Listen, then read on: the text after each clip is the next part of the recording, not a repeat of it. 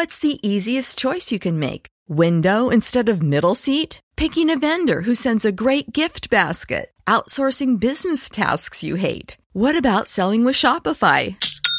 Whether you're selling a little or a lot, Shopify helps you do your thing, however you cha-ching. Shopify is the global commerce platform that helps you sell at every stage of your business. From the launch your online shop stage to the first real life store stage, all the way to the did we just hit a million orders stage. Shopify's there to help you grow. Whether you're selling scented soap or offering outdoor outfits, Shopify helps you sell. Wherever and whatever you're selling, Shopify's got you covered. Sign up for a $1 per month trial period at shopify.com slash try. Go to shopify.com slash try now to grow your business, no matter what stage you're in. Shopify.com slash try. El Instituto Mexicano de la Radio y la Universidad del Claustro de Sor Juana presentan En, en Busca del Cuento Perdido con Sandra Lorenzano. Escuchar para pensar, pensar para escribir.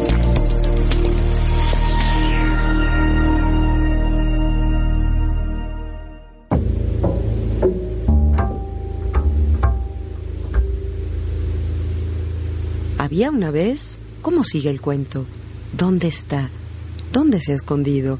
Los invito a que me acompañen una vez más a encontrar ese cuento que cada uno tiene guardado muy dentro de sí. Aquí buscaremos los caminos que nos lleven a encontrarlo. Hola a todos, bienvenidas y bienvenidos a En Busca del Cuento Perdido, un programa que realizamos juntos el Instituto Mexicano de la Radio y la Universidad del Claustro de Sor Juana.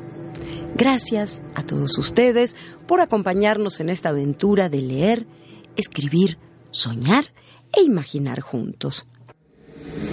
En Busca del Cuento Perdido se escucha a través de Horizonte 107.9 de FM en la Ciudad de México, en Radio Imer 540M en Comitán, Chiapas, en órbita 106.7 de FM en Ciudad Juárez, Chihuahua, en la Popular 1350 AM de Cacahuatán, Chiapas, en Yucatán FM 92.9 en Mérida, Yucatán, y en el mundo entero por Radio México Internacional, una estación que se transmite por internet www.radiomexicointernacional.imer.gov.mx. También pueden escucharnos desde su computadora en www.horizonte.imer.gov.mx.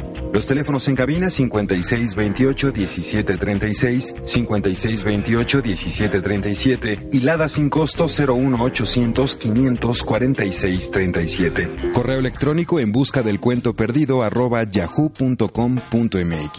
Twitter arroba Sandra Lorenzano. Facebook en busca del cuento perdido. Y recuerden que en el blog sandralorenzano.blogspot.com está el podcast con nuestros más de 130 programas para que puedan escucharlos cuando lo deseen. Allí simplemente tienen que entrar a la pestaña que tiene el título de programas.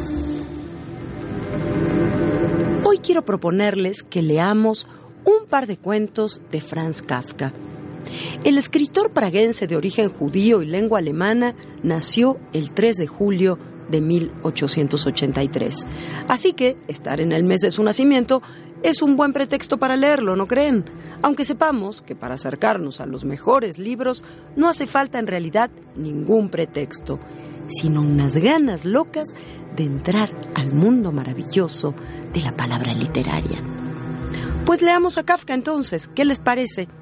Empezamos con el cuento Ante la Ley, un cuento en el que podemos ver algunos de los elementos clave de las obras del creador de la metamorfosis, como la angustia que genera la relación con el poder, por ejemplo. Pero mejor comencemos con la lectura y véanlo ustedes mismos. Dice así. Ante la ley hay un guardián. Un campesino se presenta frente a este guardián y solicita que le permita entrar en la ley. Pero el guardián contesta que por ahora no puede dejarlo entrar. El hombre reflexiona y pregunta si más tarde lo dejarán entrar. Tal vez, dice el centinela, pero no por ahora. La puerta que da a la ley está abierta como de costumbre. Cuando el guardián se hace a un lado, el hombre se inclina para espiar. El guardián lo ve, se sonríe y le dice, si tu deseo es tan grande, haz la prueba de entrar a pesar de mi prohibición. Pero recuerda que soy poderoso y solo soy el último de los guardianes. Entre salón y salón también hay guardianes, cada uno más poderoso que el otro. Y el tercer guardián es tan terrible que no puedo mirarlo siquiera. El campesino no había previsto estas dificultades. La ley debería ser siempre accesible para todos, piensa. Pero al fijarse en el guardián, con su abrigo de pieles, su nariz grande y aguileña, su barba negra de tártaro, rala y negra, decide que le conviene más esperar. El guardián le da un escabel y le permite sentarse a un costado de la puerta. Allí espera días y años intenta infinitas veces entrar y fatiga al guardián con sus súplicas.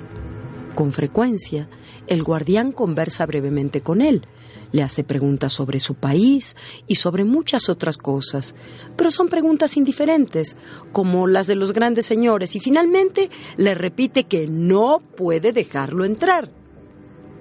El hombre, que se ha provisto de muchas cosas para el viaje, sacrifica todo, por valioso que sea, para sobornar al guardián. Este acepta todo, en efecto, pero le dice, lo acepto para que no creas que has omitido ningún esfuerzo.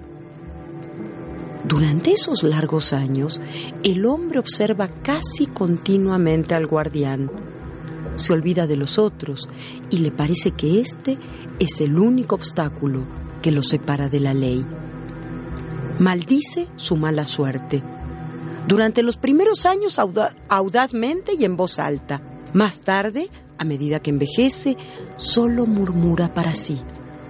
Retorna a la infancia y como en su cuidadosa y larga contemplación del guardián ha llegado a conocer hasta las pulgas de su cuello de piel, también suplica a las pulgas que lo ayuden y convenzan al guardián.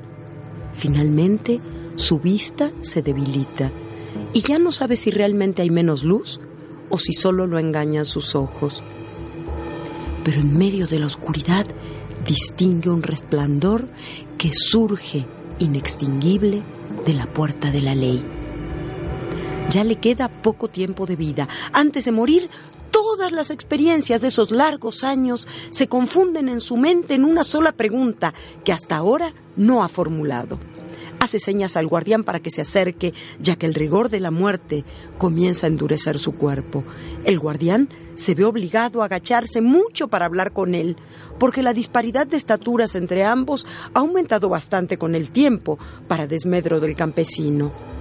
¿Qué quieres saber ahora? pregunta el guardián. Eres insaciable. Todos se esfuerzan por llegar a la ley, dice el hombre. ¿Cómo es posible entonces que durante tantos años nadie más que yo pretendiera entrar?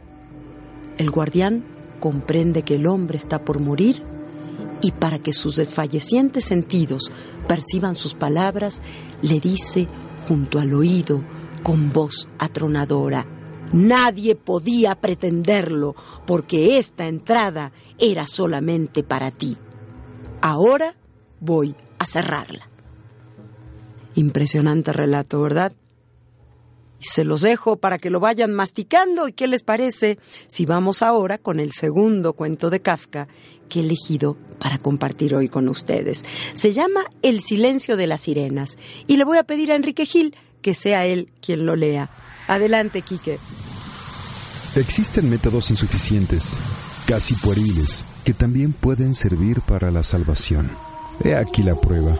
Para protegerse del canto de las sirenas, Ulises tapó sus oídos con cera y se hizo encadenar al mástil de la nave. Aunque todo el mundo sabía que este recurso era ineficaz, muchos navegantes podían haber hecho lo mismo, excepto aquellos que eran atraídos por las sirenas ya desde lejos. El canto de las sirenas lo traspasaba todo. La pasión de los seducidos habría hecho saltar prisiones más fuertes que mástiles y cadenas. Ulises no pensó en eso, si bien quizá alguna vez algo había llegado a sus oídos. Se confió por completo en aquel puñado de cera y en el manojo de cadenas. Contento con sus pequeñas estratagemas, navegó en pos de las sirenas con alegría inocente. Sin embargo, las sirenas poseen un arma mucho más terrible que el canto, su silencio. no sucedió en realidad, pero es probable que alguien se hubiera salvado alguna vez de sus cantos, aunque nunca de su silencio. Ningún sentimiento terreno puede equipararse a la vanidad de haberlas vencido mediante las propias fuerzas. En efecto, las terribles seductoras no cantaron cuando pasó Ulises, tal vez porque creyeron que a aquel enemigo solo podía herirlo el silencio. Tal vez porque el espectáculo de felicidad en el rostro de Ulises, quien solo pensaba en ceras y cadenas, les hizo olvidar toda canción. Ulises, para expresarlo de alguna manera, no oyó el silencio. Estaba convencido de que ellas cantaban y que solo él estaba a salvo. Fugazmente vio primero las curvas de sus cuellos, la respiración profunda, los ojos llenos de lágrimas, los labios entreabiertos. Creía que todo era parte de la melodía que fluía sorda en torno de él. El espectáculo comenzó a desvanecerse pronto, las sirenas se esfumaron de su horizonte personal y precisamente cuando se hallaba más próximo ya no supo más acerca de ellas y ellas, más hermosas que nunca, se estiraban, se contoneaban, desplegaban sus húmedas cabelleras al viento, abrían sus garras acariciando la roca. Ya no pretendían seducir, tan solo querían atrapar por un momento más el fulgor de los grandes ojos de Ulises. Si las sirenas hubieran tenido conciencia, habían desaparecido aquel día, pero ellas permanecieron y Ulises escapó. La tradición añade un comentario a la historia. Se dice que Ulises era tan astuto, tan ladino, que incluso los dioses del destino eran incapaces de penetrar en su fuero interno. Por más que esto sea inconcebible para la mente humana, tal vez Ulises supo del silencio de las sirenas y tan solo representó tamaña farsa para ellas y para los dioses, en cierta manera, a modo de escudo. Gracias, querido Enrique Gil, por la lectura de este maravilloso cuento. Y por si tienen ganas de seguir leyendo al genial Franz Kafka, tenemos tres libros para regalar. Serán, como siempre, para las primeras tres personas que se comuniquen a nuestros teléfonos 5628-1736, 5628-1737 y Lada sin costo 01800 500 4637. Y aprovecho para felicitar a los ganadores del libro de Goitia que regalamos la semana pasada gracias al Grupo Planeta.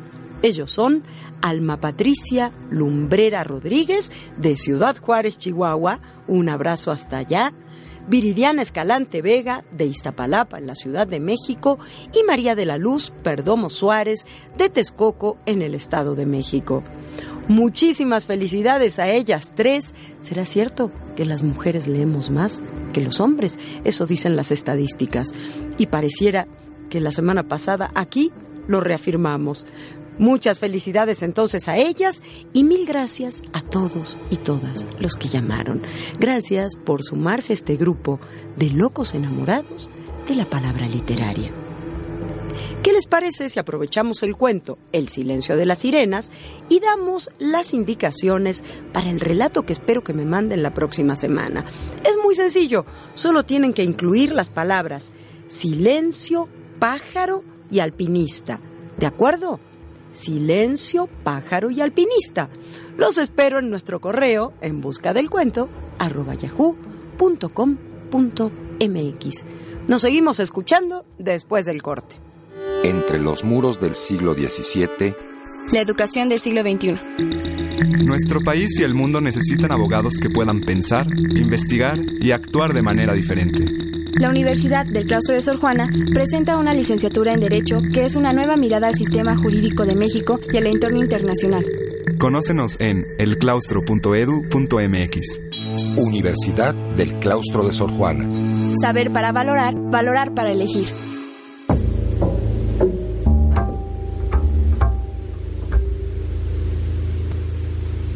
Hola a todos, soy Sandra Lorenzano y ya estamos de regreso en En Busca del Cuento Perdido, un programa que realizamos el Instituto Mexicano de la Radio y la Universidad del Claustro de Sor Juana. Tenemos un par de cuentos que nos mandaron ustedes respondiendo a la invitación que nos hizo Nubia Macías, directora general de Planeta México. ¿Se acuerdan? Era para escribir un cuento sobre las lecturas de verano y que tuviera algún elemento chusco. Vamos a leer uno de mis favoritos de los que llegaron. Se llama Volverte a ver y es de Jorge Enrique Escalona del Moral. Tiene tres partes. Vamos con la primera. Uno. Subes con seguridad la escalera para llegar al trampolín de tres metros. Sientes el calor de ese verano y las miradas de tus amigos. Volteas para ver a la joven del bikini azul celeste. Está distraída platicando con sus amigas. Llegas al trampolín, te acercas a la orilla y observas a la gente que está en el balneario. Miras de nuevo hacia la joven del bikini azul. Escuchas que alguien grita su nombre. Nadia. Se llama Nadia. Tus amigos te silban para que te lances. Varias personas voltean a verte, pero tú esperas que nadie te observe para lucirte con tu mejor clavado. O mejor dicho, el único que te sale bien. Te acercas a la orilla del trampolín, extiendes los brazos. Nadia por fin te mira. Es el momento.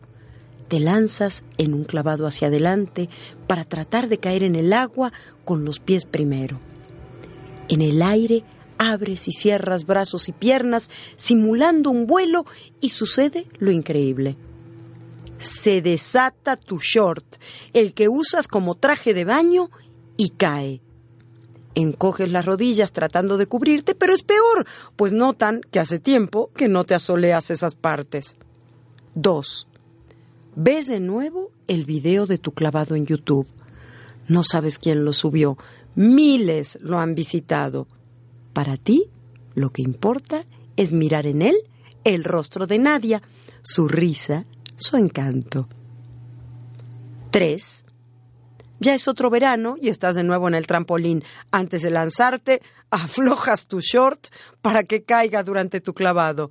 Lo subirán a YouTube y podrás ver el rostro de la chica rubia. Precioso cuento, gracias Jorge Enrique, me gustó mucho. Ya mismo se lo enviamos también a Nubia Macías, que sé que nos está escuchando.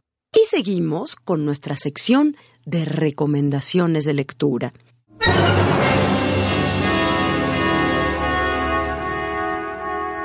Recibido muchos y muy buenos nuevos libros que me gustaría compartir con ustedes. Elijo hoy los siguientes tres. El primero es una novela del holandés Herman Koch titulada Casa de Verano con Piscina. Koch se dio a conocer con la novela La Cena, que ha recibido una gran cantidad de premios. Esta, Casa de Verano con Piscina, se trata de una historia con elementos de novela policial o de suspenso, publicada por Salamandra también. En ella, una trama tejida a la perfección es el soporte para explorar temas tan complejos como la ética profesional, por ejemplo, a partir de las decisiones de su protagonista, un médico de cabecera. También explora la falsedad de las relaciones sociales o la casi imposible comunicación entre padres e hijos, así como los límites de la libertad sexual o el sentido de culpa en el seno de una sociedad tan liberal como la holandesa. Nuestra segunda recomendación de hoy es otra novela. Se trata de Hablar Solos, de Andrés Neumann, un viejo conocido ya de este programa, y esta novela ha sido publicada por Alfaguara. Es la historia a tres voces de la despedida de un hijo a su padre. De verdad, no se la pierdan.